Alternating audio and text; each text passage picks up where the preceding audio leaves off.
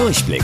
Die Radio Hamburg Kindernachrichten. Hier lernen auch unsere Eltern noch was. Moin, hier ist Luca. 300 Euro Kinderbonus für Familien. Weil viele Families in Deutschland von der Corona-Krise besonders stark betroffen sind, bekommen Familien pro Kind 300 Euro geschenkt. Das wird von der Bundesregierung zusammen mit dem Kindergeld an eure Eltern überwiesen. Kindergeld? Was ist das? Das ist eine finanzielle Unterstützung vom Staat an alle Eltern in Deutschland.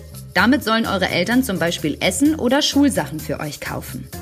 Das Kindergeld wird so lange gezahlt, bis ihr volljährig seid, also 18 Jahre alt. Wenn ihr aber 18 seid und noch studiert oder eine Ausbildung macht, dann können eure Eltern auch noch weiter Kindergeld bekommen, bis ihr 25 Jahre alt seid. Nachwuchs im Tierpark Ekhold. In dem Wildpark in Großen Aspe, das ist etwas nördlich von Hamburg, gibt es jetzt einen neuen Wolfswelpen.